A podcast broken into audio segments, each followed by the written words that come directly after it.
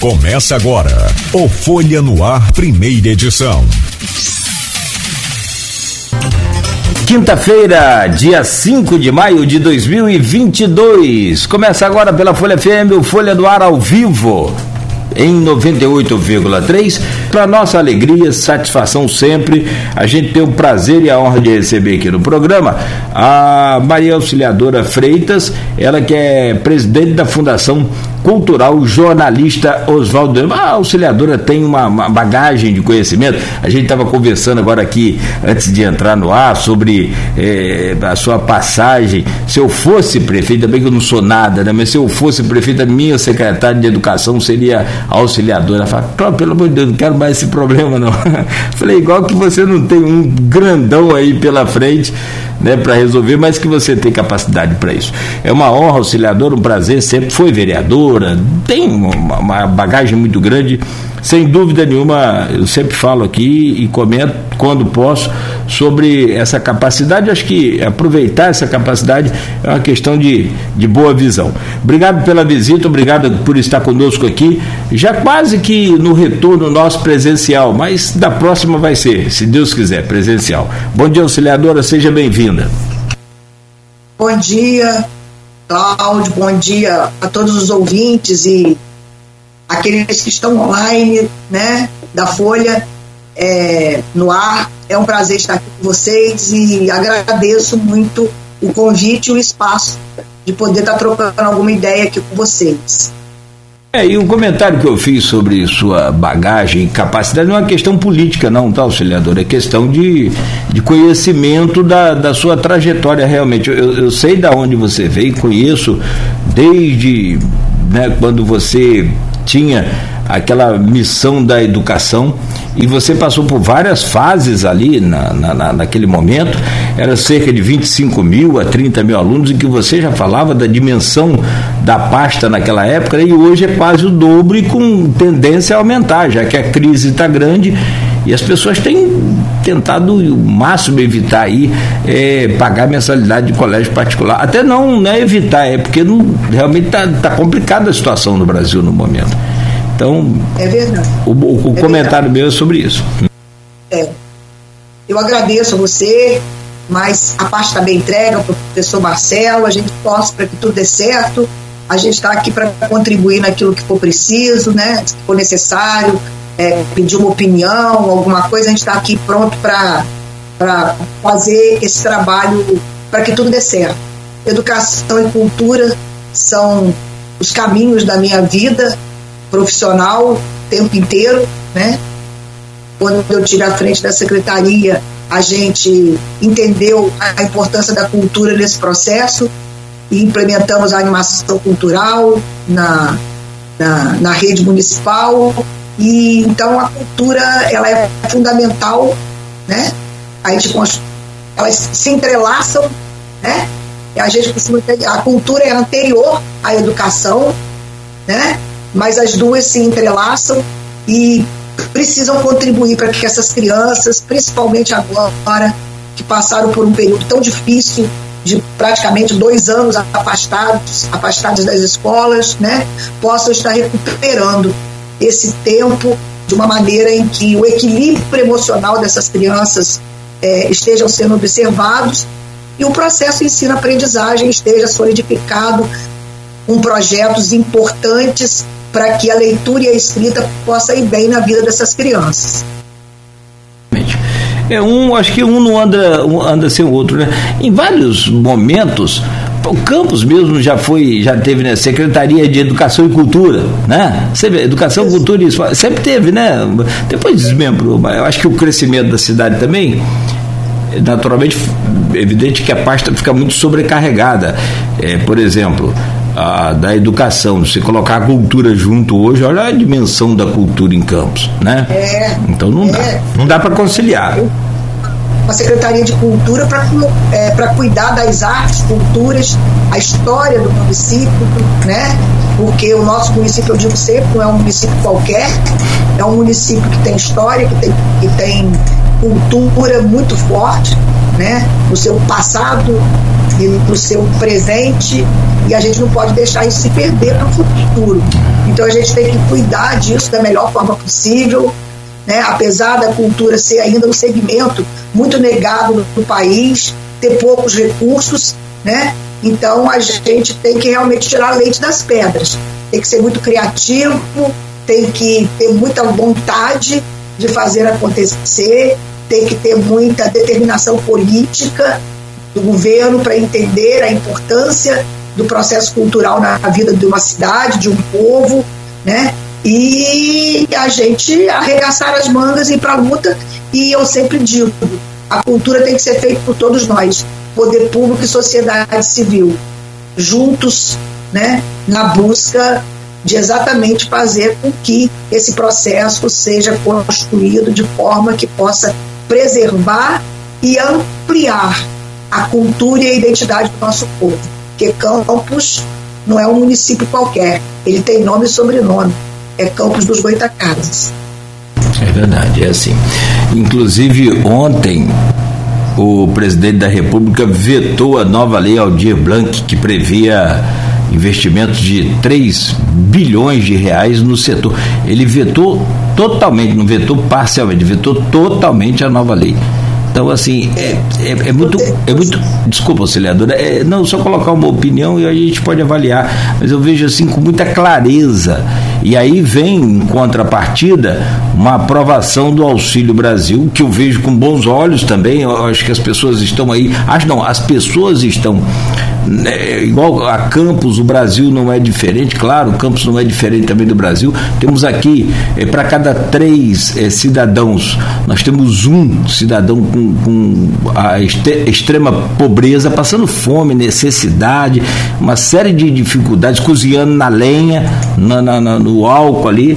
E eu vejo isso com, com, com, muita tristeza, porque se você investe na cultura, se você investe na educação, você tira esse povo da miséria. Mas é claro que tem que dar o alimento, tem, é evidente, mas quando você só dá o alimento e breca um projeto desse, né, e, e, e veta um projeto desse de 3 bilhões para a cultura, assim a gente vê claramente que não tem a intenção de transformar o Brasil tem só de alimentar aquela pobreza, aquela dificuldade. fico muito triste. É, a fome ela é urgente, né? É, então, projetos ainda nessa área, num país tão desigual como o nosso, tão perverso, uma, uma, uma desigualdade social intensa e imensa, ela é necessária e é urgente. Mas, junto disso, a educação e cultura têm que ser priorizadas porque você só transforma a vida de uma pessoa dando, dando comida sim para ela sobreviver saudável, né? Para não morrer de fome, mas ela, ela não pode morrer por ausência de conhecimento, por ausência de identidade que ela é, do que ela é nessa sociedade. Então, um país que nega a cultura, que nega a educação, que nega a ciência, não está pensando no futuro desse país. Esse país não tem um, um projeto de futuro, né? Então, a gente fica muito triste, mas eu espero, sinceramente, que lá no Senado e na Câmara dos Deputados esse veto possa ser derrubado. E você sabe que a educação no Brasil ela teve um, um, um pool melhor né, de investimento na medida em que houve o, a, o Fundo Nacional de Desenvolvimento da Educação né, que aportou recursos específicos e rubricados para a educação e que não se poderia gastar em outra coisa, porque pegava o dinheiro da educação, inclusive, para gastar com asfaltamento, com calçamento de ruas, etc. E, tal, né? E hoje o dinheiro da educação tem que ser gasto com a educação. E, e que se isso não acontecer, dá improbidade administrativa, uma série de coisas. Então, com a cultura, a cultura precisa ter um recurso nesse sentido, que seja rubricado para ela. Porque aí é dinheiro novo que chega nos municípios, que é onde o processo cultural acontece. Exatamente. Eu também torço para que os senadores e deputados revejam esse veto, sim. Auxiliadora, vamos falar de cultura de campos, vamos falar da, da Fundação Cultural Jornalista Oswaldo Lima. A pandemia deu meio que uma folga para a gente, ainda temos agora, inclusive, a semana dia, dia 17 né, de março, houve um óbito por Covid em Campos. A preocupação da secretaria e daquela frente de combate à Covid existe ainda, né? Claro, mas a, a gente, depois de dois anos, não, não aguenta mais ficar em casa. Então, há uma demanda reprimida por eventos, por lazer, por tudo que é de cultura.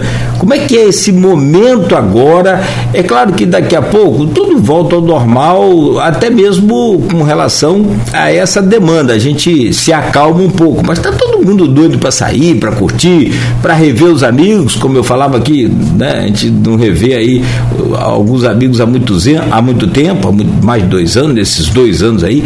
E como é que está esse momento? Como é que é trabalhar nesse momento agora? Não é pós-pandemia, mas é um momento de maior flexibilização. Pois é, é, a cultura foi a primeira a entrar, teve um efeito colateral na pandemia muito forte. Foi a primeira a entrar nesse processo de retirada né, é, cultural e está sendo o último a voltar a, a esse a esse momento de ter contato né, com as atividades culturais, com as artes, culturas, com os eventos, né? E, mas ao mesmo tempo que a cultura ela foi retirada é, como uma das prioritárias e primeiras nesse processo da pandemia, ela também foi quem salvou muito as emoções e as relações das pessoas trancadas dentro de casa. Que você viu que foram as lives, né? Os debates culturais na, internet, que deram ao, ao povo, né, que estava recluso em casa, se protegendo da pandemia e protegendo as outras pessoas também da pandemia, que deu um refrigério para a alma das pessoas, para as relações das pessoas. Então a, a, a cultura ela é muito importante nesse sentido. Ela significa também saúde mental, saúde emocional, né?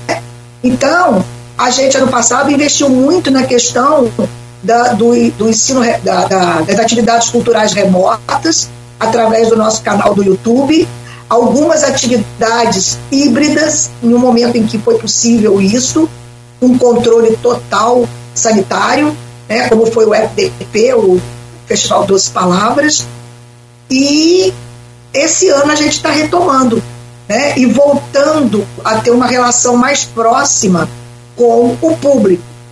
Né?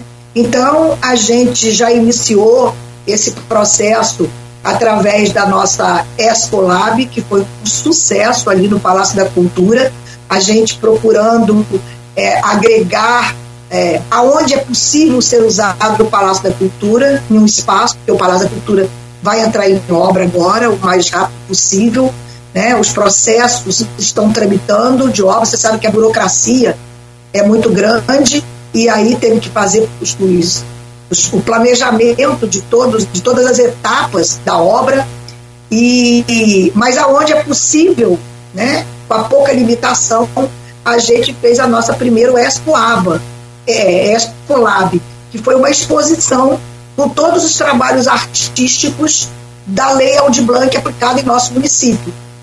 Né?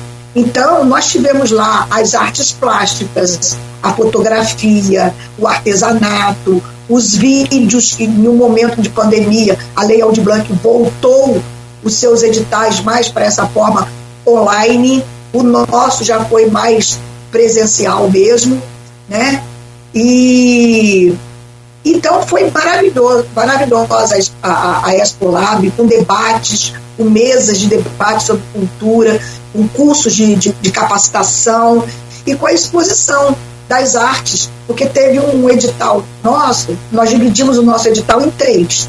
Né? Um dos editais a gente ouviu muito durante o ano de 2021 os artistas dizendo que eles estavam vendendo seus instrumentos musicais para comerem, né? para dar o alimento à sua família. Então nós fizemos um edital onde o recurso foi para que ele repusesse o seu instrumento musical. Um, um, um dos nossos editais foi esse, foi de fomento nessa área. O outro foi no sentido de que os artistas pudessem estar através das diferentes linguagens das artes, retratando a história do nosso município, trazendo a história do nosso município através da fotografia, das artes plásticas, do artesanato, enfim, e que esse esse esse, esse essa criação dele fosse revertida para o patrimônio cultural da Fundação Cultural. Então agora esse, esse, esse material vai ser alocado, serão alocados ou no museu, o que é de museu para o museu, o que é de arquivo para o arquivo público, o que é do teatro para teatro, né? E foi assim, brilhante. Nós descobrimos, por exemplo, a, uma, uma pesquisadora, uma artesã, ela pesquisou e achou uma fotografia da mulata Teixeira, em que foi a primeira, a única, aliás, né, a primeira e única, que registrou o, o a, a, forma de fazer o chuvisco, a receita do chuvisco. E ela transformou isso em arte artesanal. Então, é uma, são coisas que a gente descobre da nossa história através da arte que a gente não, não tinha conhecimento ainda. Então, foi muito rica a Expo Lab, foi um dos momentos de, de, de, de retorno. A, a Casa de Cultura Félix Carneiro, no Farol de São Tomé, que está tendo atividades diárias para aquela região, de fomento à cultura naquela região. Nós vamos ter um acervo, uma, uma exposição agora em maio no Trianon, aonde a, a subsecretaria da mulher, né, é, que é, conseguiu né, uma doação do acervo da, bailarina, da primeira bailarina negra do Teatro Municipal, Mercedes Batista, e que é campista. Né? Ela é campista, então todo o acervo dela vai ser doado ao município para que a gente possa colocar no nosso museu histórico. E nós vamos fazer no Trianon um evento para a doação. Os, os tutores dela virão, virão aqui, né? o autor do livro dela também, falando sobre a história dela, vai vir aqui nesse dia e nós vamos fazer um evento legal para a gente estar incluindo no nosso acervo cultural esse acervo da nossa primeira bailarina do Teatro Municipal do Rio, negra e campista, né, que inclusive no carnaval aí foi homenageada é, pelas escolas de samba do Rio de Janeiro. Vamos estar agora fazendo o aniversário do Arquivo Público, né, também uma programação presencial, o Festival de Teatro de Contação de Histórias, foi um edital é, que a gente recebeu, inclusive do um verbo de 300 mil destinada a campos pelo deputado D'Angelo, né, deputado federal D'Angelo. Então nós vamos ter um processo agora de contação de histórias. É, é, o edital de quadrilha que vai sair, o edital de grafite que a gente vai sair também, que a gente quer fazer um trabalho de grafite na nossa cidade, reconstruindo, recompondo, resgatando a história também da nossa cidade, vai sair. O edital de carnaval, de fomenta o carnaval, que saiu agora também, e que nós ficamos muito felizes. Tivemos mais de 24 agremiações inscritas e agora a gente deu um prazo para que eles pudessem estar regularizando alguma documentação que uma ou outra não tinha, porque você sabe que recurso público só pode chegar a, aos fazedores e fazedoras de cultura mediante aquilo que a lei prevê de documentação para que o recurso público possa chegar a, às mãos desses fazedores de cultura. Então, eles agora estão nesse processo né, para a gente ver dentro dos critérios aqueles que serão contemplados com um fomento através de recursos da, da Fundação Cultural Jornalista Oswaldo Lima e a partir da apresentação dos projetos, esses projetos durante o ano inteiro estarão sendo colocados aí na, na para as pessoas e para as comunidades e para a cultura de campos. Né? É, estamos também com um edital, de, um edital de, que vai sair também do Festival de Contos José Cândido de Carvalho, edital de Festival de Poesia Falada, a realização da nossa Bienal esse ano, que vai ser em novembro, se Deus quiser. Estamos agora no dia 7 com ah, o evento do Dia do Rock Boitacá, né? que você sabe que esse segmento aqui na nossa cidade é muito forte. É, nós estamos muito felizes tem gente dos as tribos, né? Eles têm muitas tribos e estão vindo do Espírito Santo, de várias cidades. Né? É um evento que a gente conseguiu colocar no calendário turístico da cidade. Então, eu acredito que ele vai é, crescer muito é, através do objetivo para qual a lei foi criada esse dia, que é realmente ser um campo, ser um polo nessa, nessa vertente da cultura, que é, também tem que ter é, as bandas que vão participar, elas têm que ter músicas autorais, né, daqui da nossa cidade. Estamos tendo curso de capacitação de educação patrimonial, é, de recursos para projetos de, capacita, é, de captação de recursos, porque os nossos fazedores de cultura, eles têm talento, eles sabem transformar as suas ideias em arte, mas eles precisam, para terem o fomento, chegarem às suas mãos, né, eles precisam ter a expertise de saber transformar essa ideia e esse talento em, em projetos. Então, e, inclusive a prestação de contas e uma série de outras coisas. Então, nós estamos investindo muito nisso, né? É, nós estamos agora numa parceria, nós buscamos muito parcerias, sabe? Porque quando a gente não tem muitos recursos, a gente tem que correr atrás de parcerias, né? E a gente conseguiu uma parceria maravilhosa agora com a Secretaria de Estado de Cultura, através da, o, da, da UERJ, né? Quem está fazendo essa formação do artesanato, promovido pela UERJ, é, com duração mais ou menos de um ano, mais ou menos. Estão capacitando os nossos artesãos, não só na qualificação da forma de fazer a arte, mas na qualificação de deles serem empreendedores, saberem como que essa arte que eles têm pode se transformar em geração de trabalho e renda.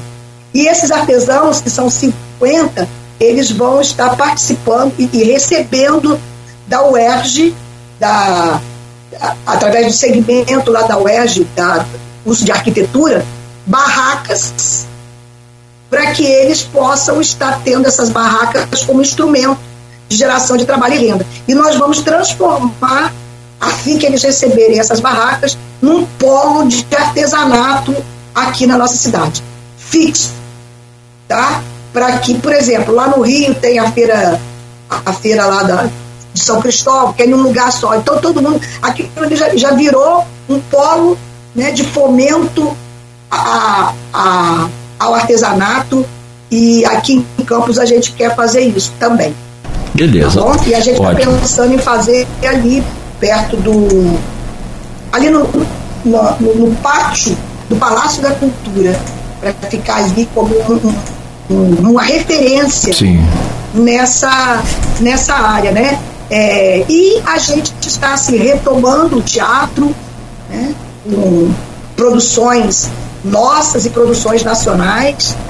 Enfim, a gente está retomando aí, mas o foco muito importante que a gente tem é de fazer os recursos da cultura chegarem nas mãos dos fazedores e fazedoras de cultura para fomento da sua criação. E para isso a gente está lançando editais para que dê transparência e pessoalidade, para que todos tenham chance de se recuperar. E, e estamos em reforma de alguns nossos prédios e manutenção.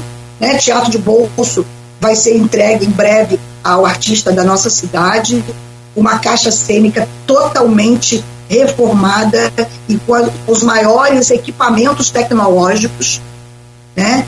Vai ser muito, muito importante isso, é, reformado, com refrigeração.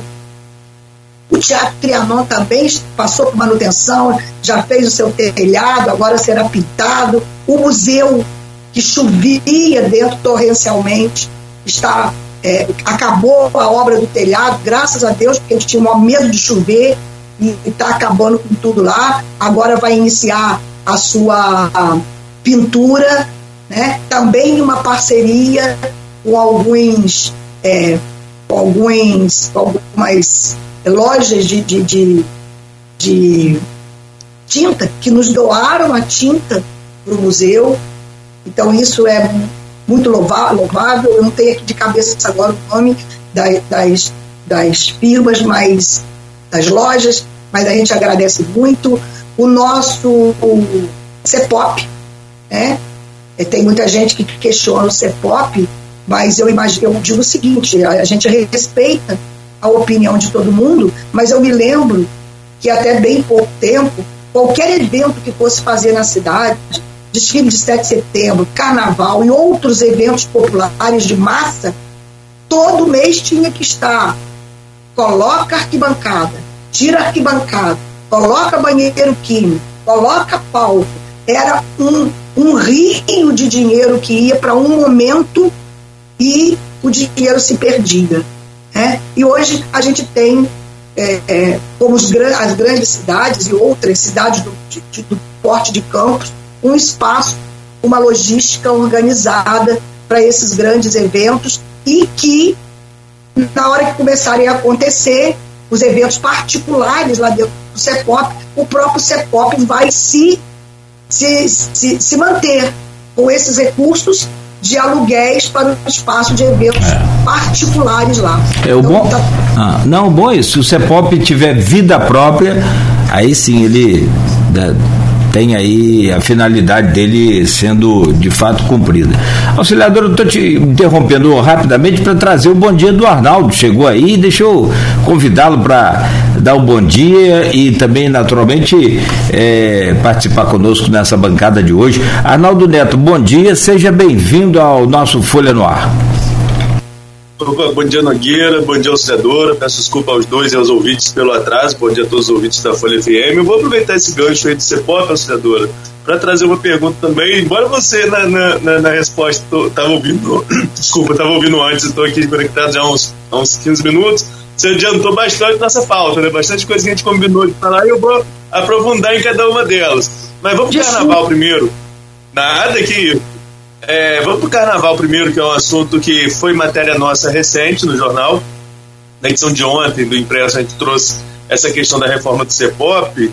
E há esse planejamento de que o carnaval seja em 2020, aconteça em 2023 e a previsão é que aconteça ali os desfiles 15 dias após das campeãs no Rio. É, então vai ser novamente um carnaval fora de época. É, esse é mesmo planeja, é esse mesmo planejamento e quem vai gerir essa questão do carnaval? Vai ser a fundação com quem? Com a Boipique? Com a outra liga que está sendo criada? Como que está o diálogo para a realização do evento em Campos?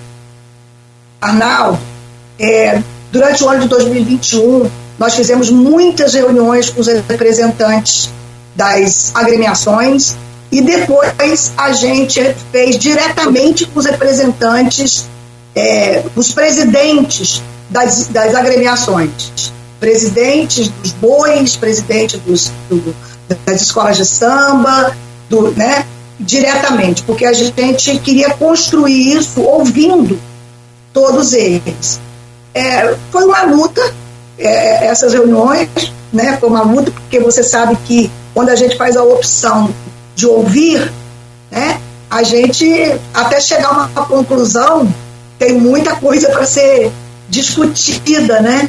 Mas a partir disso é que essa questão do carnaval, depois das é, 15 dias após o desfile das campeãs, foi decidido por eles, pela maioria, tá? Eles é que decidiram isso, não foi a fundação, foi ouvindo, foi escutando.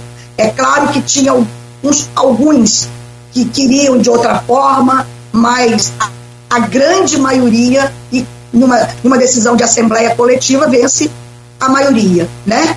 Então, foi, foi, foi, direcionado por eles. É bom que isso fique bem, bem claro aqui, né? Nós temos as atas todas registrando todas as conversas que nós tivemos e a gente vem construindo isso. E com base nessa escuta, em novembro do ano passado, a gente é, publicou um edital né, de, de organização do carnaval, de como esse carnaval vai ser é, é, organizado e realizado.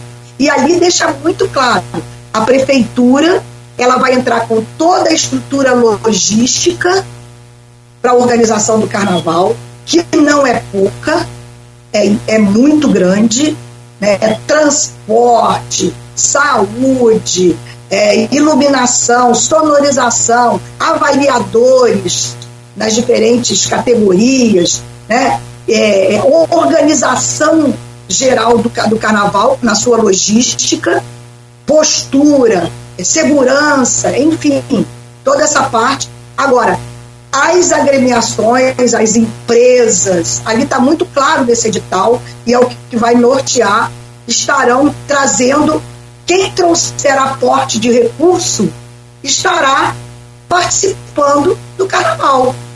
Né? Pode, a gente pode, pode fazer por cotas, o principal, o patrocinador principal, enfim, por cotas. Então está aberto ali para todos todos que estiverem trazendo recursos para fomentar o carnaval. Não é A, não é B, não é C. É quem trouxer esse recurso e estiver legalizado. Né? Entendeu?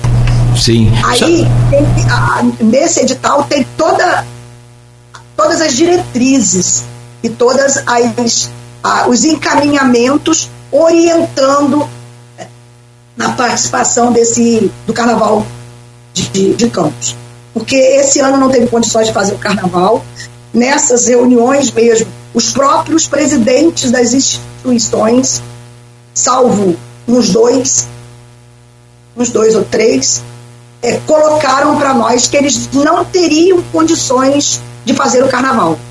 Porque com a pandemia, eles pararam de organizar essa parte toda. E eles, muitos deles é, é, é optaram por é, melhorarem as suas quadras, legalizarem aquilo que estava precisando ser legalizado, é, investiram nas quadras. Quem tem quadra para dar, melhorar a, o aspecto logístico, né, para receber melhor os carnavalescos. Então, eles disseram que eles não teriam condições de fazer o carnaval e o poder público, é, é, o, o CEPOP, nós, nós encontramos em uma situação muito difícil, né? é, não tem estrutura de iluminação, de nada. O cabeamento do, do CEPOP todo foi roubado, né, saqueado. Eu digo assim, o CEPOP teve um saqueamento, assim como o Museu Olavo Cardoso. Então, a gente precisava é, fazer um carnaval de campos, que é muito importante e tem uma historicidade muito grande aqui na nossa, na nossa região, não podia ser um carnaval qualquer. As pessoas não podiam entrar na avenida sem terem estrutura. Eles não, não quiseram isso. Então, a gente optou, junto com eles, para organizar durante esse ano inteiro o carnaval e fazer um edital de fomento para fazer chegar alguma, algum recurso dentro das possibilidades do município às mãos dos carnavalescos para desenvolver seus projetos lá dentro das suas comunidades. Perfeito. Auxiliadora, tem só registrar aqui e antes do Arnaldo fazer a próxima e colocar uma também. É, o Edivar Júnior está nos acompanhando aqui pelo Face, que é o presidente da CDL, é também uma série de outras. É, esse Edivar é multifacetado, né? E o que ele tem de carinho e de dedicação e de apoio à cultura em Campos é, é muito bacana, é um negócio fantástico ele pega a bicicleta e sai por aí, pelos, visitando os nossos patrimônios e traz aquilo para a gente assim de forma muito descontraída e inteligente. Muito bom, Edivar. É, ele diz aqui que as lojas de tintas que ajudaram foram a Neves e, Neves e Rangel e Vilarejo. Tá? Sobre o que você falou das lojas de tintas aí pro. Vilarejo, né? É. E Neves e Rangel. Inclusive teve a participação do Edivar, que mediou isso aí pra gente Edivar, hoje nós fizemos também uma coisa muito importante, que foi ah, os amigos do museu.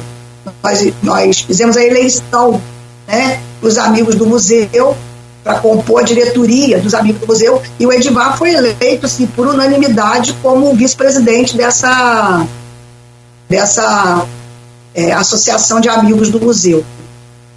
Então ele é um colaborador, um apaixonado pela cultura, ele é daquele que cobra, mas daquele que participa e, e que ajuda.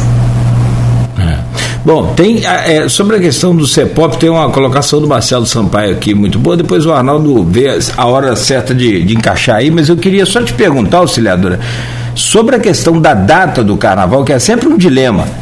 E na época, quando mudou a data, eu até fiz aqui meio que uma profetização aqui. Eu falei, não, mas isso carnaval vai acabar. Carnaval tem que ser no carnaval, Natal tem que ser no Natal, Semana Santa tem que ser na Semana Santa. Tem datas que são icônicas, que você não pode mexer. Mas como você garante né, que foi, e eu acredito, que foi então né, a parte dos carnavalescos que escolheu uma data 15 dias após o carnaval, desfile, quer dizer, dá, dá 21 dias após o carnaval, né? Se é 15 dias após o desfile das campeãs. É, eles alegaram algum motivo? Você chegou a participar dessa, dessa conversa? Qual o motivo que seria de não ser um. Hum. Nessa decisão, né? Eles colocam que é um período em que as pessoas saem muito da cidade, vão passar férias em outros lugares, vão assistir o carnaval também no Rio de Janeiro e que ficaria uma coisa é, comprometida, prejudicaria o carnaval aqui na nossa cidade. E que eles gostariam de ter novamente a, a, a volta daquele carnaval com as arquibancadas cheias, né, com, o público participando, como foi há um tempo aí atrás. É, é, essa questão ela é muito polêmica não significa que é, isso não possa ser revisto, né? Isso não possa ser revisto. Agora, tudo pode ser revisto. Lá na frente, quem sabe eles, a maioria vai ter uma outra, uma outra, um outro diálogo nesse sentido.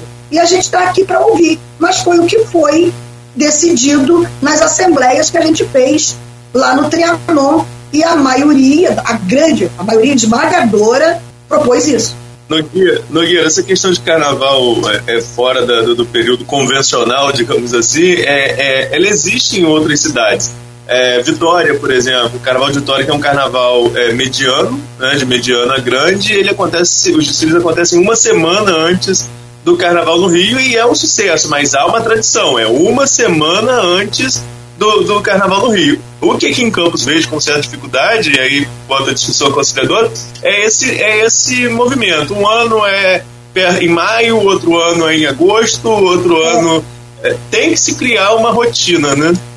É por isso que foi definido, né, justamente para não ficar em aberto, exatamente isso, duas semanas após a realização do carnaval do Rio de Janeiro. Então, isso é, é, uma, é, uma, é uma decisão de assembleia e fixa o período realmente do carnaval. Mas isso não significa, sabe, Arnaldo, que isso lá na frente se tenha um outro entendimento. Isso depende de uma decisão da maioria. Mas isso eu quero que deixe claro que isso foi decidido em assembleia junto não só com os representantes das, das, das das ligas e da, né, que representam o carnaval, mas com os presidentes das agremiações.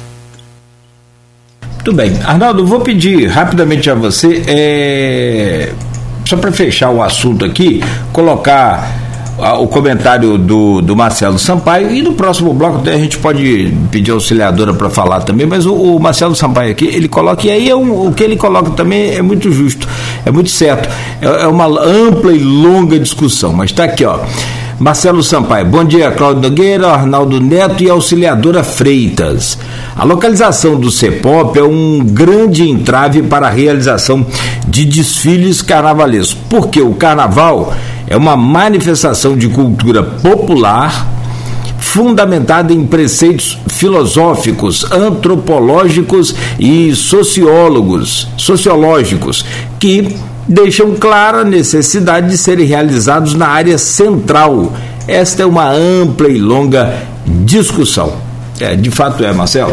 Ampla e longa discussão. Mas, sobretudo, a questão da data do, dos desfiles em Campos, eu acompanho o carnaval em Campos desde 1992, uma época acompanhei de dentro realmente todo o pré-carnaval e o carnaval e depois o pós-carnaval, isso na década de 90 eu acompanhei muito, muito, muito, muito, depois de 2000 também alguma coisa, mas eu confesso que o carnaval fora de época em Campos Vitória, citado por Arnaldo, assim como outras cidades e capitais, tendo o desfile antes, talvez seria mais viável do que depois. Não sei. O próprio engajamento agora e a própria audiência da TV caiu com o carnaval fora de época no Rio de Janeiro, mas é uma coisa específica, né? É um, por conta dessa pandemia. No ano que vem naturalmente deve tudo voltar à data normal. Tem um outro programa durante o intervalo.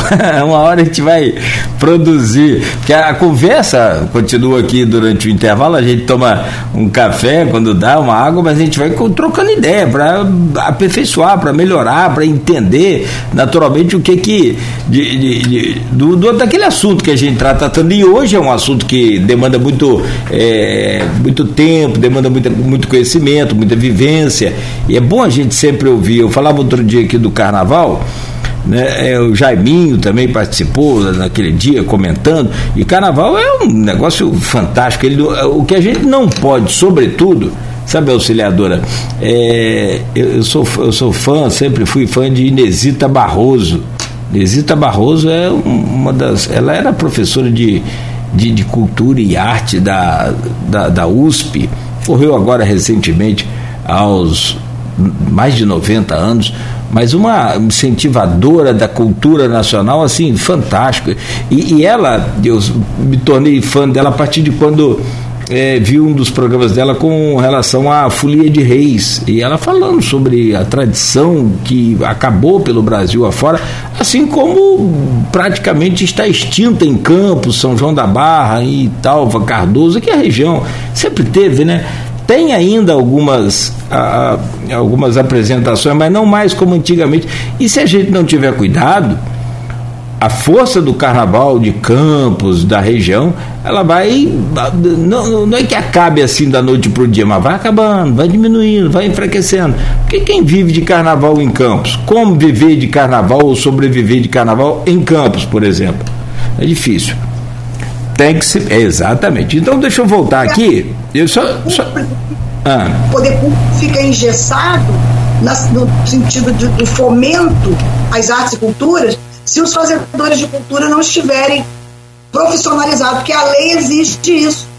Porque senão, quem vai responder se o dinheiro público chegar na mão dos fazedores de cultura de forma incorreta, fora do que prevê a legislação, a lei de responsabilidade. Porque antigamente, gente, as pessoas precisam entender isso. Antigamente, Tribunal de Contas ainda estava se estruturando, não tinha lei de responsabilidade fiscal, não tinha nada disso. Então as coisas eram mais fáceis. Hoje não. Nós estamos sob a égide de uma legislação forte, né? que legaliza tudo isso e que os fazedores e fazedoras de cultura precisam estar se profissionalizando em relação a isso, para que eles possam receber o recurso público. Porque senão, se for indevido, quem vai pagar com o meu CPF sou eu, é o prefeito. Né? Então, é, é eles, eles já estão entendendo isso e estão correndo atrás.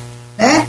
Então, muitas vezes, por exemplo, algumas pessoas, nós tivemos agora para o Rock Goitacá, né, um edital também para inscrição para a gente selecionar de acordo com os critérios as seis bandas que vão estar fazendo parte, compondo o festival.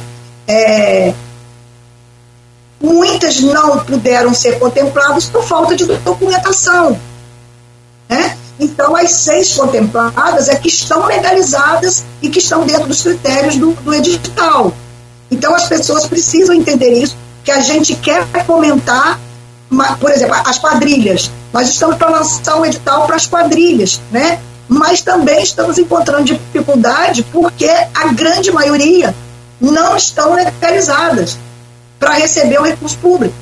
Então a gente está tentando ajudar e ver de que forma a gente pode estar orientando, capacitando né, o jurídico nosso lá da Fundação para que as pessoas possam estar se movimentando. Então, é a questão do carnaval também, de ser na, na, na área central. Bom dia aí para o meu amigo Marcelo Sampaio, querido professor e pesquisador, principalmente na área de carnaval, mas outros tem toda uma base sociológica, filosófica e tudo mais, mas muitos outros pesquisadores estão entendendo a contemporaneidade também, né? Que muitas áreas centrais, não sei de que área central ele está dizendo, né? Não está podendo mais ter a logística que contemple o carnaval. E o, o, o CEPOP, o Sambódromo de São Paulo, do Rio, de Vitória, de vários outros lugares, estão aí e a gente tem que usar, e usar da melhor maneira possível. Né? Então, isso eu acho que é uma discussão que não tem muita, muito retorno mais, entendeu? É daqui para frente a gente poder, poder fazer um carnaval à altura das tradições do carnaval de campo. Vereadora, vou virar a chave um pouquinho, senão, como eu falei, carnaval só dá um programa aqui, a gente, a gente vai discutindo o programa inteiro. Tem uma pergunta aqui, inclusive, do Edivar Júnior, é, e depois eu vou trazer do Edmundo, sobre questões de equipamentos culturais e que precisam de reformas. É, a do Edivar é a seguinte: ele coloca aqui também que agora, como vice-presidente da Associação Amigos do Museu, está ansioso pela retomada das obras do Museu Olavo Cardoso, que fica aqui no centro, e a gente já fez várias matérias sobre o estado crítico desse, desse prédio. É, e ele pergunta: professora, vê a possibilidade das obras acontecerem em paralelo com as obras do arquivo? Olha só, é, o arquivo público estava numa situação caótica. Era de doer na alma a situação do arquivo. Aquela riqueza cultural e histórica estava, está ainda, né? Totalmente comprometida. Né? Agora mesmo vai, vai ter lá um, uma ação de desculpinização, porque o cupim está. Enfim, nós já fizemos uma vez e agora já, já, já houve o um processo é, de, de de busca né, do, da, da empresa para fazer e já vai começar lá. Já assinei até a ordem de serviço. Mas o arquivo também é uma situação muito difícil. E aí o que, que aconteceu? Foi feito é, o, pro, o projeto de, de restauração e digitalização de todo o acervo.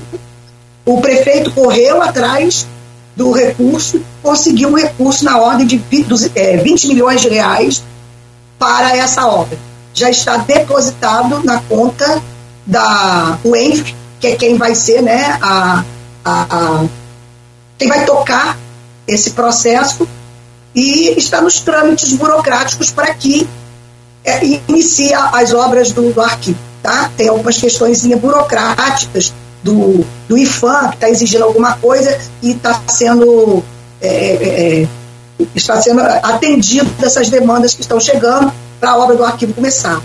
O soprado já iria.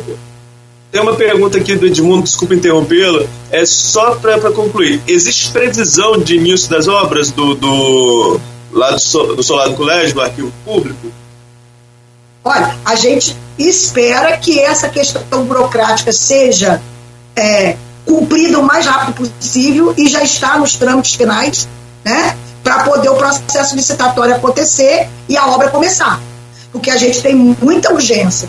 Então eu quero fazer até um, um pedido aqui, que as pessoas envolvidas é, dentro da lei, dentro da transparência e dentro da aplicação do recurso público possam estar atentos para que isso aconteça o mais rápido possível. Todas as instituições e órgãos envolvidos numa obra do porte da, do arquivo, que é de restauração histórico-cultural. Então, tem uma série de coisas que precisam ser atendidas né, pelos órgãos competentes nessa área, que, por favor, agilizem o mais rápido possível essa burocracia para que a obra aconteça logo, porque o arquivo precisa disso com urgência. Né?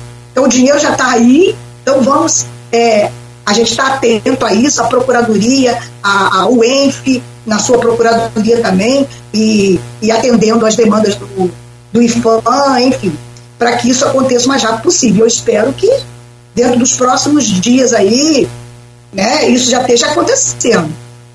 É, o Solar dos Airices, o projeto também já foi aprovado, né? Foi, foi feito um projeto através da prefeitura, foi delegada à prefeitura a competência da realização desse projeto, da feitura desse projeto, né? e junto com a Sociedade Artística Brasileira, que é, tem uma atuação muito grande nesses órgãos patrimoniais é, históricos, principalmente lá na zona de Minas Gerais, aquelas cidades históricas, né? em, em projetos dessa área, terminou também e já foi aprovado a questão do solar dos Ainis, e agora eles iniciam o projeto do Museu Olavo Cardoso. Então a gente, porque nem, nem projeto de restauração do museu tem inicial. Então, eles vão fazer agora, né, o próximo é o museu Olavo Cardoso, e a gente vai correr atrás do recurso para que a gente possa estar, se Deus quiser, também é, entregando à cidade de Campos esse museu novamente para estar tá aí é, fomentando a cultura da nossa cidade. A gente, a gente acaba é, pesquisando alguns assuntos. E quando estava fazendo uma matéria sobre a ponte da integração, sobre os 40 anos da ponte da integração, eu fui revisitar os jornais da década de 80, início dos anos 80, os arquivos da Folha mesmo. E lá na Folha já tinha foto de Sofiati apontando para o solar dos Airizes falando é. sobre a, o risco de queda, né? A gente acaba no mesmo círculo de, de assuntos e acaba não chegando ainda a uma, a uma solução. Agora, com esse recurso já aí no caso da UF, já alocado, é uma esperança de virar essa página e realmente recuperar esses equipamentos culturais, senador? Do arquivo, o arquivo público. É sim, vai acontecer.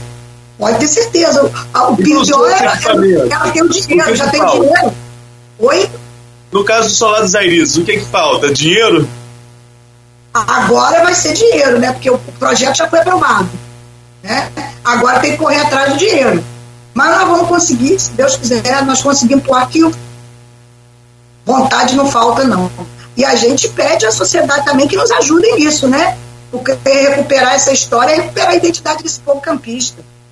E tem lei de, de incentivo aí à cultura. Eu confesso que agora eu não sei mais detalhes aqui, mas que as empresas privadas ou né, SA, capital aberto. Ou, eu me lembro do, da época de, de Ike Batista, eu acho que você também se lembra, auxiliador Arnaldo também, é, o próprio Porto né? modo geral de falar assim, Porto, né? Mas acho que era EBX, MMX, aquela coisa. Eles tinham vários contratos aqui de incentivo à cultura, com o centro musical, com outros pontos. E, e o solar dos Arizes, dos Airizes, é sem dúvida nenhuma um patrimônio histórico nacional, não é de Campos, não, aquilo é nacional. Então tem grandes empresas, não só em Campos. Ali é fabuloso. Eu imagino que, eu imagino que se apresentar isso a um grande grupo aí, uma, sei lá, não vou falar nome, mas penso em alguns aqui assim de imediato, que são grupos que têm interesse e investimento na cultura, até porque aquilo tem aquele desconto lá na, no imposto de renda, né? Então pode ser abatido, pode mas, ser. Cláudio, não adiantava a empresa querer e a Sim. empresa poder participar se não tem o um projeto escrito na lei de incentivo. É. Ah, entendi. Porque não tem o recurso. Então não tinha projeto. Por isso que nós agilizamos durante o ano de 2021 todo a realização, a feitura desses projetos, porque de posse desses projetos a gente pode fazer a inscrição desses projetos nas leis de incentivo estadual e federal. Você imagina, eu vou contar uma coisa aqui para vocês que é uma coisa assim, que me assustou muito. Me assustou muito. Nós só descobrimos isso por causa disso. Vocês sabem que a fundação foi inaugurada em 1976 ou 78, uma coisa assim. No final da década de, de 90, né? Aí nós escrevemos a nossa Bienal na lei de incentivo estadual. Tá? E aí, algumas exigências começaram a vir, de acordo com o que estabelece a legislação, para você participar disso. E nós tivemos e estamos com sérios problemas, porque a fundação, até hoje, não estava registrada, não estava legalizada. E nós estamos correndo atrás disso. Agora a fundação será legalizada. Então, o nosso trabalho, além de colocar cultura na rua, é gerencial também para colocar a fundação em condições de participar da, desses projetos de busca de incentivo. Entenderam? Então, nós corremos o risco de não recebermos, não sermos classificados, nós estamos correndo atrás por causa disso. Então, nós já estamos legalizando, faltam um ou dois só documento e o nosso jurídico está correndo atrás. E nós estamos registrando, estamos pagando o que precisa ser pago para poder a gente colocar a fundação aí nesse fundo. Então, eu acho que meio caminho andado para a gente conseguir todos esses recursos é ter o projeto. Né? Então, os projetos já estão é, prontos. Senadora, eu colocar aqui uma. É, é, o Edmundo falou sobre a empresa Sabra. Sim. Travou aí o. o... Arnaldo, travou o seu. Arnaldo, tá me ouvindo? Consegue me ouvir? Tu consegue me ouvir? Consigo te ouvir, Nogueira? Consegue ouvir? Ah, sim, sim. Desculpa, é que travou aí a sua conexão. Parou em Edmundo falava na empresa Sabra. Isso, e você falando sobre esses projetos do Solar do Colégio e do Solar dos. Mas em relação ao Airises, ele coloca o seguinte: ainda existem tratativas para os recursos, como o auxiliador mesmo colocou aqui, mas é um projeto de grande relevância cultural e turística e ninguém tem dúvida em relação a isso. É, mas aí ele coloca: porém, a situação do prédio é muito alarmante. Sem obras emergenciais de contenção, o risco de ruína é enorme. Existe processo judicial com trânsito em julgado que determina a responsabilidade da prefeitura. Existem previsão de obras de contenção é, é, só para que não caia antes de conseguir projeto de restaurar. Existe alguma previsão nesse, nesse sentido, Cedor? Olha só, o, o projeto, né? Ficou pronto, então esse é um, é um caminho. Agora, os técnicos da, da, da Secretaria de Planejamento de Obras precisam irem lá para ver o que, que pode fazer, porque realmente, se não fizer essa prevenção, ele vai cair.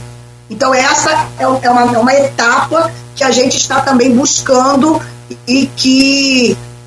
Porque essa relação também tem a ver com a justiça, né? O que, que compete, porque lá também é, uma, é um prédio particular, que isso também está sendo legalizado, está sendo visto pela Procuradoria do município. Então, todo esse trâmite burocrático está sendo visto pela Procuradoria, mas é uma realidade de que precisa fazer a contenção de alguma coisa emergencial para que realmente ele possa estar sendo preservado.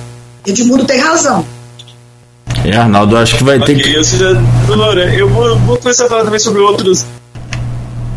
Eu acho que vai ter, vai ter que trocar essa conexão sua aí, que o pessoal já acordou cedo aí na, na vizinhança hoje para usar a internet aí. né? Porque ele tem a internet ali é do, do, do, do prédio, né? Então o Wi-Fi às vezes começa a ser usado agora. É. Né? Muito por muito, né? Então é mais complicado.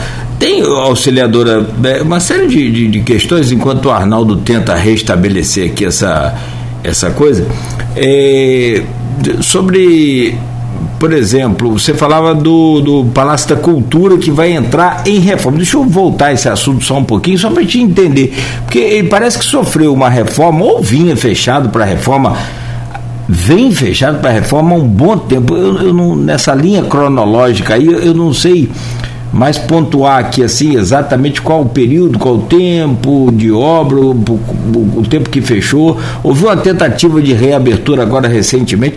Como é que está a real situação ali daquele, de, na minha opinião, é, de, até como radialista que já fez ali acho que dezenas de pesquisas para retrospectiva de rádio. Não sei se você. Estou ficando velho, sabe, auxiliador? Mas talvez você não se lembre, ia para lá porque não tinha internet naquela época de 90 e você tinha que ir pegando os jornais. Você pegava a Folha da Manhã o ano inteiro para poder. Pegava o monitor, a gente gostava também, pegava o monitor o ano inteiro para fazer a, a retrospectiva de quem morreu, quem, tudo que aconteceu em Campos para o rádio naquela época. Então, assim, eu, por exemplo, como radialista, utilizei muito aquele aparelho, então eu adoro aquela ferramenta ali, acho aquilo ali fantástico. E é um equipamento muito, muito bem estruturado, né? Muito bom. Como é que está aquela, aquela obra ali? É, o processo, se eu não me engano, o Palácio da Cultura foi fechado, começou esse processo de fechamento para a obra, eu acho que acho que no início de 2015, final de 2014, início de 2015. E esse processo se iniciou, né?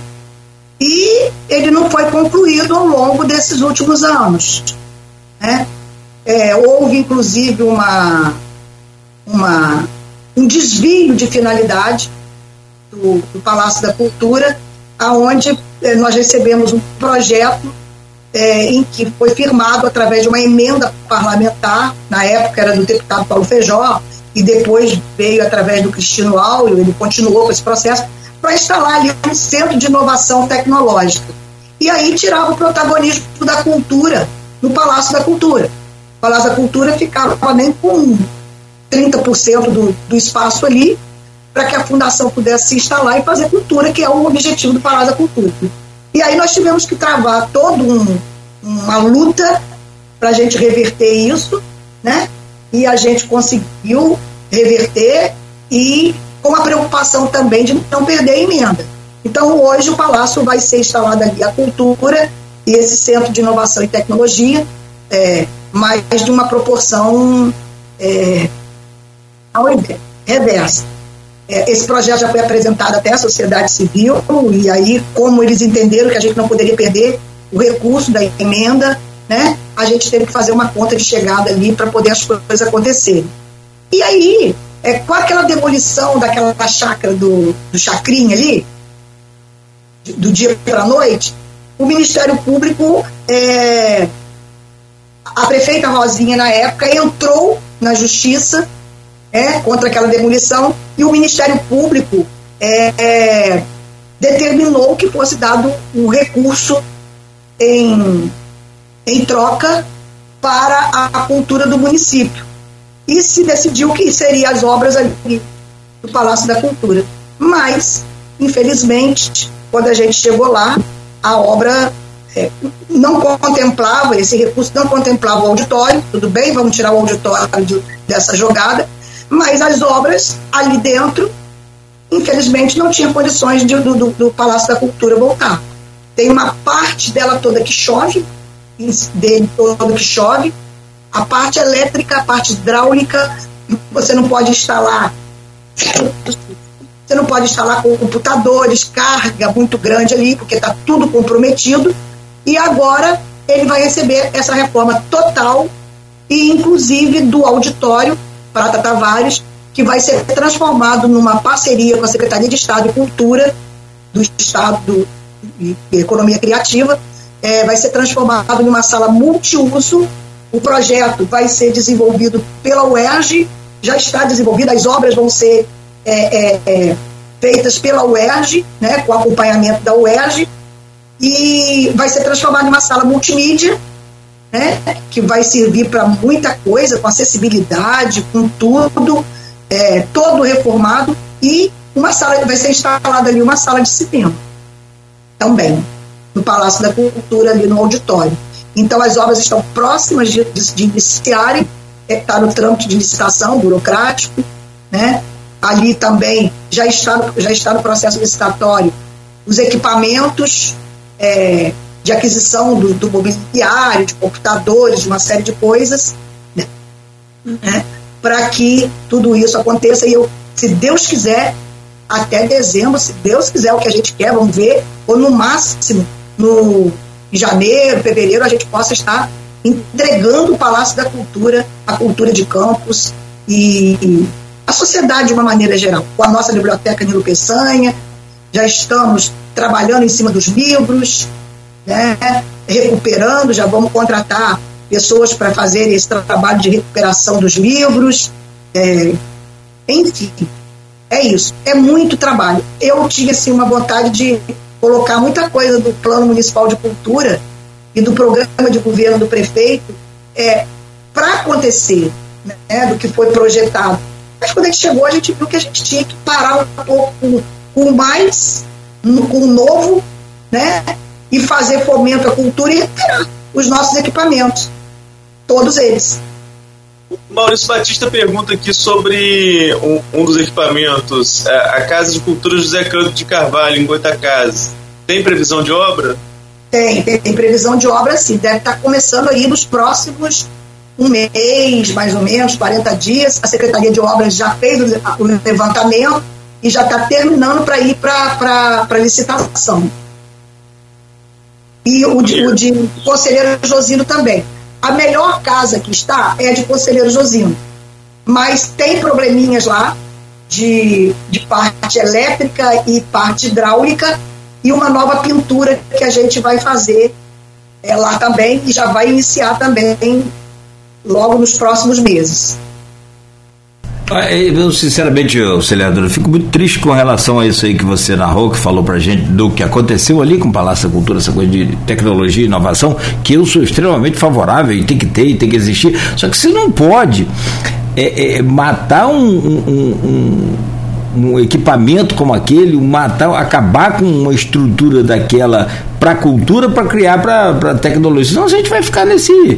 Né? Mas, mas a, a gente conseguiu. Sim, parabéns, parabéns, que bom. Fosse e será utilizado, né? É. Para a sociedade de uma maneira geral, mas também linkado com a educação e com a cultura. É. Não, é porque... Então vai ser muito bom também. Sim, na proporção sempre cultura. Que ele foi, da Mas proporção.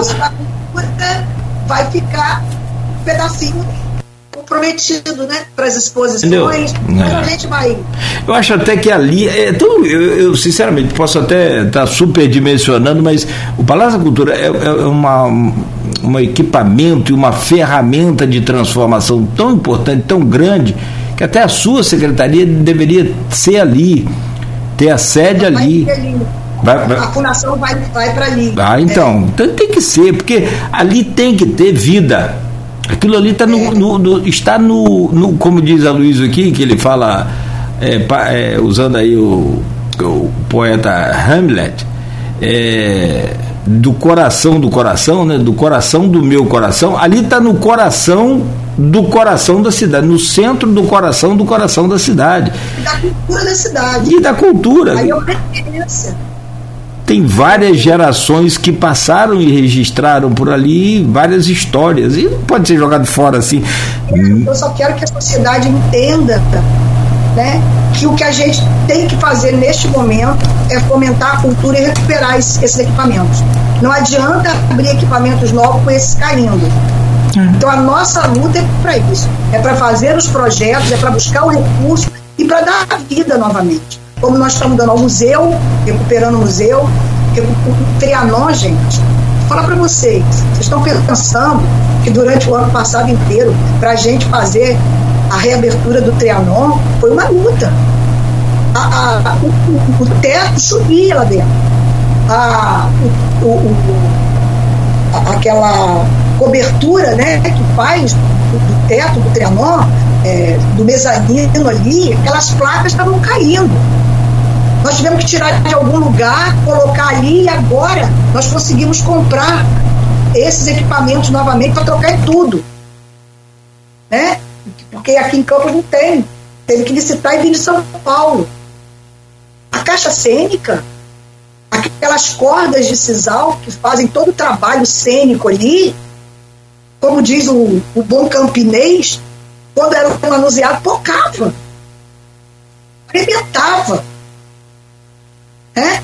Então, nós tivemos que trocar isso tudo, comprar tudo e trocar isso tudo. Então, é muito trabalho interno que as pessoas não estão não viram, né? Mas voltar a um teatro daquele porte, na situação que foi encontrada, há refrigerado sem, sem, sem comprometido, comprometido, enfim, é, foi muito, muito trabalho. Mas graças a Deus, a força de trabalho com uma equipe pequena, porque a, a equipe da fundação ainda é uma equipe pequena para todas as linguagens culturais, mas eu, eu, eu me sinto gratificada e agradecida. Né? A, a vontade política do prefeito também tem ajudado muito. Ele fez uma lei que, para mim, vai ser a redenção futura da cultura de campos. Que vocês sabem que a gente tem uma, uma um, um fundo de cultura há mais de 10 anos. Só que esse fundo não recebia recursos, porque não tinha fomento para, para o fundo, não tinha uma captação de recursos para esse fundo. E aí, é, com a aprovação do nosso Plano Municipal de Cultura, ele entendeu, ele, ele entendeu e se sensibilizou de que não adiantava fundo se não houver uma, uma fonte de capacitação de recursos para esse fundo, de fomento para esse fundo, para o fundo fomentar a cultura. Então, ele criou uma lei que foi sancionada em novembro do ano passado, até no, nós vamos dar um nome a essa lei, ele já, já concordou com o nome da lei, para quando a gente falar, a gente falar o nome da lei, a pessoa saber o que, que é. O que a gente fala hoje é aquela lei dos 5%. E, não, e a gente não pode continuar isso, mas em breve vocês vão saber o nome da lei. Já está já tá sendo providenciado isso. Essa lei, ela organiza o seguinte, toda a relação financeira, de, de, toda a relação do funcionalismo público da prefeitura com a rede bancária, 5% do lucro dessa relação vai para o fundo de cultura. Do, do lucro da rede bancária, 5% vai para o fundo de cultura. Né? Então, é uma forma de estar de, de tá dando vida ao fundo, dando condições ao fundo de estar tá trabalhando. E vamos construindo a, a estrutura gerencial da, da, da, da, cultura do nosso município com uma política pública efetiva de cultura. Auxiliador, eu vou pedir licença novamente a você, rapidamente. Vamos ao intervalo. Próximo bloco, para a gente fechar o programa, e aí né, tem outros assuntos para a gente falar também com você.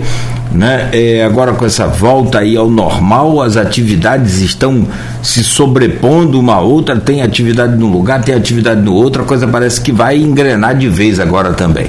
8h26, conversamos aqui no programa, estamos conversando com a auxiliadora Freitas, presidente da Fundação Cultural Jornalista Oswaldo Lima, com o oferecimento de Proteus, serviços de saúde e medicina ocupacional, qualidade certificada ISO 9001-2015, também com Unimed Campos, cuidar de você. Esse é o plano. Laboratórios Plínio Bacelar, 80 anos de tradição em Campos e Unicred Norte Lagos, quem conhece, valoriza. Só fechando um comentário aqui da Kátia Macabu.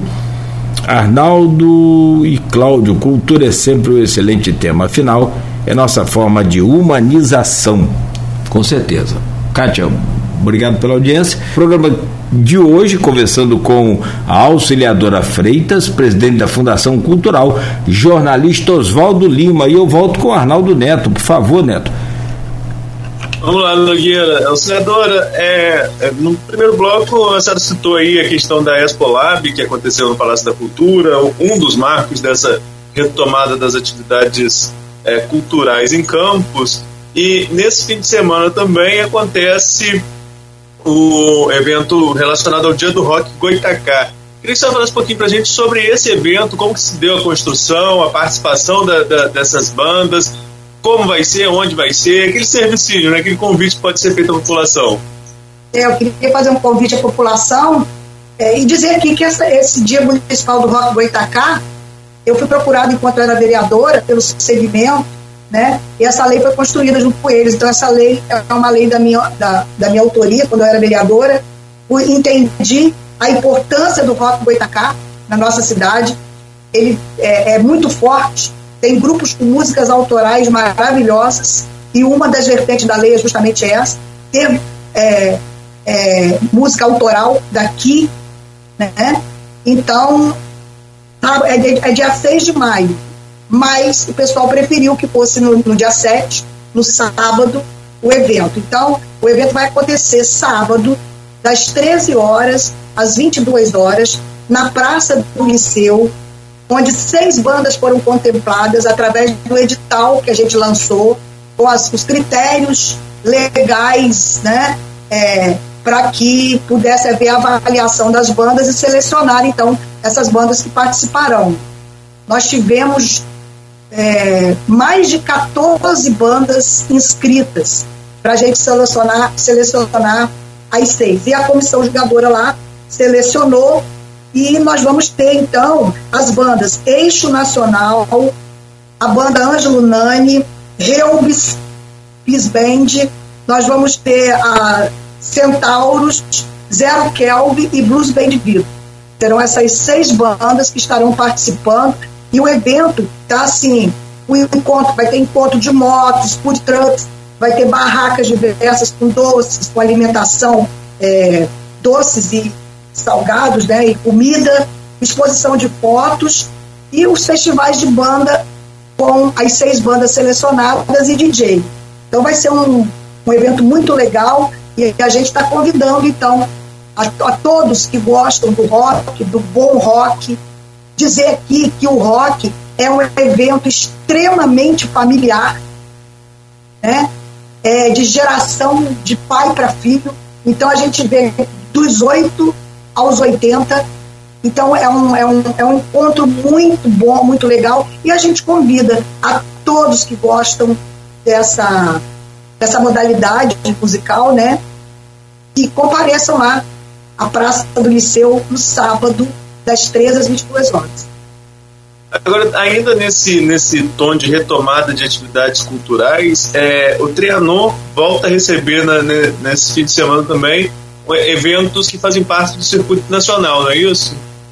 Isso, nós vamos ter a Ana Rosa, a atriz Ana Rosa, com Violetas no Telhado, uma peça que passou pelo Brasil inteiro e está retomando agora a sua a, a, a, sua retomada cultural também e vai estar tá iniciando aqui por Campos.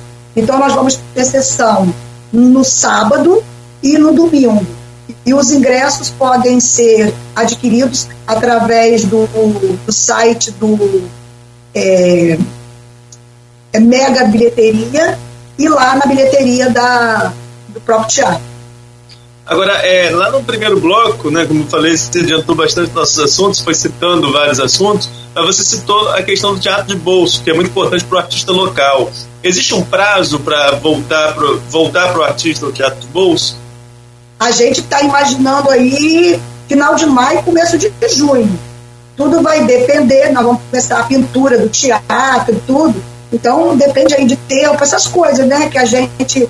Mas mesmo que ainda esteja a caixa cênica toda a parte interna para a, a, que o teatro volte a operar lá dentro, né? E se ainda a pintura tiver algum comprometimento por causa de tempo, qualquer coisa assim, a gente já pode começar a abrir lá para que as pessoas possam. A gente inaugura lá a caixa cênica para poder os artistas de campos começarem a utilizar o teatro de. Outros assuntos que a gente gostaria de abordar, você é, passou por eles é, é, lá também no primeiro bloco.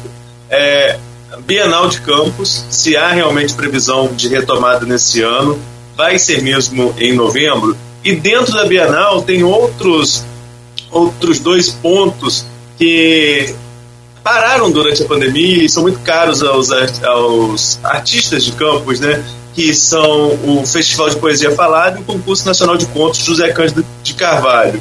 Realmente é, é, voltam esses eventos é, é, em campos em novembro ou ainda estamos falando de um planejamento para a retomada desses eventos?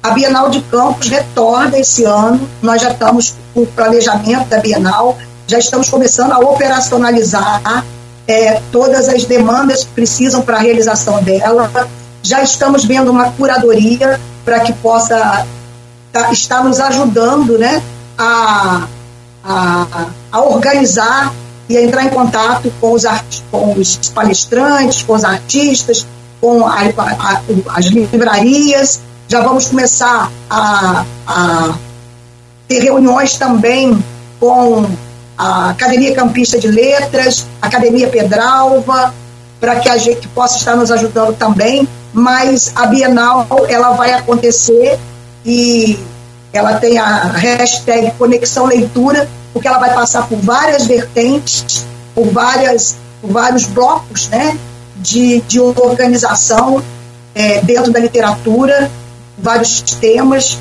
É, e, e ela vai acontecer, se Deus quiser, em novembro. A gente preferiu deixar, até por questão de tempo mesmo, né, muita coisa para ver, mas a gente deixou passar a eleição, né, para não ficar tumultuado né, até o próprio processo da Bienal. Então, Mas tem Copa em novembro, né? Vai ser no comecinho do mês? Não, vai ser no, depois da, do, do segundo turno. O segundo turno é no início de novembro. O segundo turno é final de outubro. Final de outubro. O que, me, o que, chama, o que eu chamo a atenção é que a Copa esse ano é em novembro. Será que é ali no. Mas nós também estamos pensando na Copa e já definimos. Eu, é que eu não estou me lembrando aqui agora, porque é muita coisa na minha cabeça. Mas nós já definimos também esse período. Entre a eleição e a Copa. É, isso. Na primeira quinzena lá do. 10 dias, né? Em novembro. E esse ano vai ter uma novidade, sabe? A gente quer uma Bienal de todos. Segunda a Kátia, ah, segunda a Kátia de 11 a 20. De 11 a 20, é. Tá, e qual, a, novi e qual a novidade? Vai ser, vai ser Guarulhos. Legal. Um dos projetos da, do plano de governo e do plano municipal de cultura é a descentralização da cultura. E nós vamos fazer a Bienal em Guarulhos para que a gente possa estar fazendo com que todas aquelas escolas do lado de lá e do lado de cá estejam participando intensamente da Bienal. Vai ser uma Bienal de todos. Eu fico até arrepiado, sabe? Porque eu acho que Guarulhos merece e nós queremos trabalhar muito para que a identidade do povo de Guarulhos seja conhecida por esse povo. Né? Inclusive, nós estamos com as nossas historiadoras já pesquisando essa história de Guarulhos para que a gente possa estar fazendo outras atividades e outros eventos do lado de lá também. Né? Então, a nossa Bienal vai ser, em, vai ser em Guarulhos esse ano. Aonde? Oi? Aonde vai ser em Guarulhos? Aí, aí depois eu consigo. Então, nas tratativas finais. No shopping? Estamos nas tratativas finais. Depois a gente anuncia, tá bom? Tá bom. Não, mas eu adorei a ideia de Guarulhos.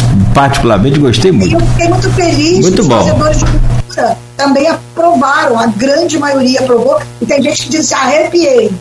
Sabe, igual a minha aqui. Então, é, é isso. A gente tem que diversificar, né? Auxiliador, em relação ao Fest Campos de Poesia Falada e o concurso nacional de contos José Cândido de Carvalho, acontecem também na Bienal? Está confirmado? Acontece. Acontece. O edital também já está sendo preparado para ser lançado. O edital com os critérios, com as normas, né? tudo direitinho para poder acontecer na Bienal. Nogueira, são 8h43. Eu tiver só um tempinho, só para uma. Rapidamente, até pergunta da Silvana Venâncio lá no grupo, vou resumir aqui.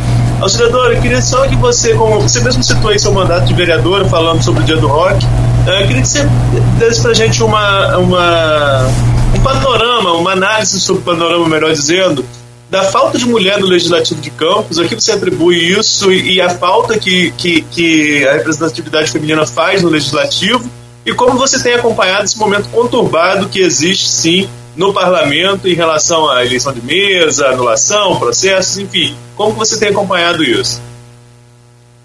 Olha, eu fico muito triste quando eu chego lá na Câmara e não vejo pelo menos uma mulher representando o segmento, na medida em que nós temos é, a maioria do eleitorado feminino. Né? Então, tem mulheres grandiosas que defendem causas, a causa da cultura, a causa da educação, a causa da mulher, né? A, a, enfim, várias causas voltadas para a própria mulher ou para a, a, a, política pública realmente, né? De desenvolvimento e crescimento com justiça social no nosso município e a gente não tem uma mulher lá. Nós já tivemos um momento histórico lá na, na, na Câmara com três mulheres, que foi o período das três Marias até né? O professor Avelino até coloca, eu acho que ele já vai começar a escrever sobre isso, porque pra, porque para ele, ele colocava para a gente que era um marco histórico, realmente. Né? Foi o período que teve mais mulheres e todas as três eram Maria, porque era Maria Auxiliadora, Maria da Penha e Maria Cecília. Né? E hoje a gente vê lá, infelizmente, que a, a mulher não está na Câmara dos Vereadores. Isso é, é muito triste, realmente, porque a sensibilidade e o comprometimento e o olhar múltiplo da mulher, é, ele faz uma diferença. Né? Eu acho que a mulher dá um significado ao mandato dela de muito respeito, de muito compromisso com a verdade, não com a política rasa, mas com a política verdadeira, fazendo oposição quando precisa fazer oposição, mas defendendo aquilo que realmente é bom para o povo. Né? Porque a Câmara é o espaço constituído né, de luta pelo povo. E é o local mais importante para que os vereadores possam estar cumprindo a sua missão, que é legislar e fiscalizar. E a gente vê que esse momento está um momento comprometido né, na realização dessas tarefas. Eu acho que o jogo do poder ele tem que ter sempre como, como foco, se existe jogo de poder, ele tem que ser jogado em benefício do povo. E não em benefícios particulares ou interesses particulares outros que possam estar acontecendo. Então eu vejo isso tudo com muita tristeza e eu penso, eu, eu torço para que tudo se resolva da melhor maneira possível. Agora, os vereadores precisam entender que a Casa de Leis é casa de leis e leis feitas pelos próprios vereadores. Então, existe um regimento interno, existe a Constituição Federal, existe a lei orgânica do município, que são construídas pelos legisladores das câmaras. E das, da, do Senado, da Câmara dos Deputados, das assembleias, né, as leis federais, as leis estaduais, as leis municipais, e que a própria Câmara está sob o comando dessas leis. Então, essas leis precisam ser respeitadas, tanto pelos vereadores como pela mesa diretora. Então, o que vai dar o processo democrático qualificado na Câmara de Vereadores é exatamente essa postura. Essa postura de respeito às leis que são construídas pelos próprios vereadores. E eu espero que todas as instituições que têm que fazer a lei prevalecer, que façam a lei prevalecer para que a Câmara dos Vereadores possa trabalhar em benefício do povo. Eu vejo isso tudo com muita tristeza, né? Então, eu penso que a lei precisa ser cumprida e eu acho que não se pode confundir a opinião pública, porque quando o político adota feitos, quando o político adota posturas é, que não são as verdadeiras, ela, ele, ele confunde a opinião pública. E aí é, compromete o processo de, de, de continuidade de políticas públicas ou de ampliação dessas políticas públicas. Então, eu, lá na Câmara, eu primava muito pela verdade.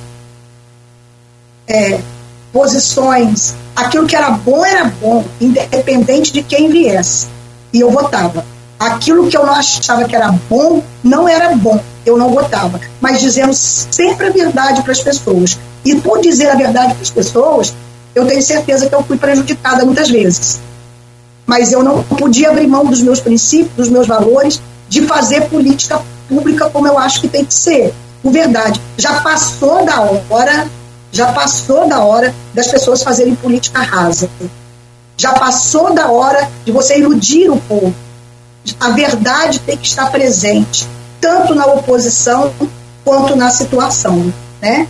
Então a ausência de verdade é política rasa e destrói a vida.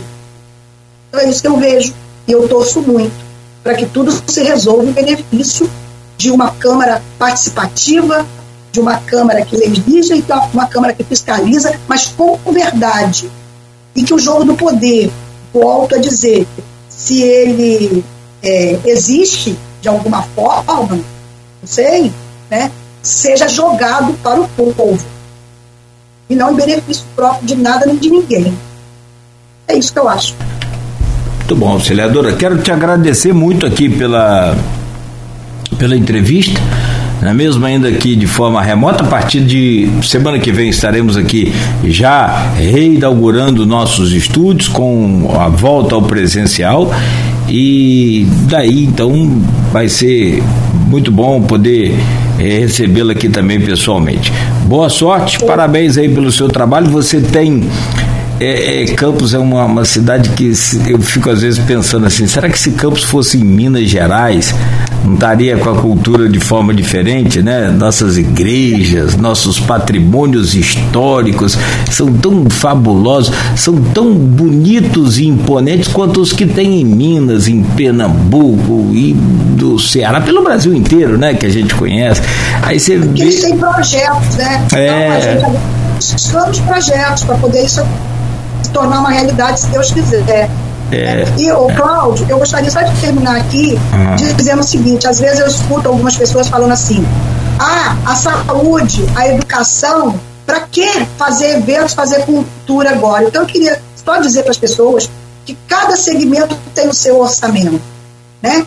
E que você não pode deixar a identidade de um povo morrer. E cultura é isso.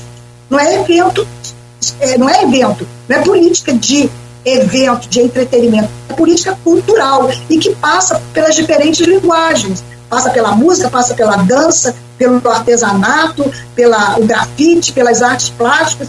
Então a gente tem o dever de estar tá fazendo isso e estar sendo fomentado, né, para que isso não morra. Porque eu, eu entendo que culturas e artes, de uma maneira geral, são poesias das expressões do mais íntimo que existe num povo. E isso não pode morrer. A gente tem que trabalhar para que isso perpetue, porque um povo que não sabe de onde veio, não, não vai saber aonde está e nem para onde quer ir. E o que faz esse povo saber quem é ele são as culturas e artes construídas pelos fazedores e fazedoras de cultura do norte a sul, leste a oeste de cada município. É, e você, além de ter grandes é, patrimônios né, de ferramentas fantásticas, como eu já disse, para fechar, você tem uma coisa muito melhor, muito mais valiosa do que isso, que são seres humanos fantásticos que são capazes e capacitados e incansáveis na luta pela cultura, para levar a cultura a todos. Posso citar alguns nomes? Posso. Vai faltar, quando você enumera, você, você, é fatal, né? Você, você vai falar de Graziella, vai falar de Rafaela, Edivar Júnior, do, do, do próprio Siqueira, Edmundo Siqueira, que tem se demonstrado aí, né? Muito interessado. Então, assim. Fernando Rossi, do, os artistas. É, no, a gente, quando enumera, a gente erra sempre, esquece. E a pessoa, Cláudio, precisa entender, as pessoas precisam entender que os artistas é. são trabalhadores. Sim. E eles sobrevivem da sua arte. Então, se não há fomento para que a sua arte aconteça, isso vai morrer, né? Então, as culturas, as artes, são as assinaturas das devoções de um povo. E isso é muito significativo. Vereadora, que você tenha um bom dia, sempre desejamos sucesso a você, né? muita paz e saúde. Obrigado por essa entrevista. Muito obrigada a vocês, muito obrigada a Cláudio, muito obrigada a Arnaldo e um abraço para todos os campistas e vamos lá no Rock no dia 7 e vamos no teatro, né? Porque a gente está precisando disso. Tá legal, muito. Neto, Opa, agradecer também ao auxiliador pela disponibilidade, pedir desculpa pelo atraso e alguns problemas de conexão, mas são alheios à nossa vontade, né? Conexão, quando a gente mais precisa, acaba oscilando, mas tivemos informações muito relevantes e importantes para a sociedade. Obrigado. O Folha Noir volta amanhã, às sete da manhã. A gente fica por aqui agradecendo a você, a sua audiência e amanhã às sete de volta.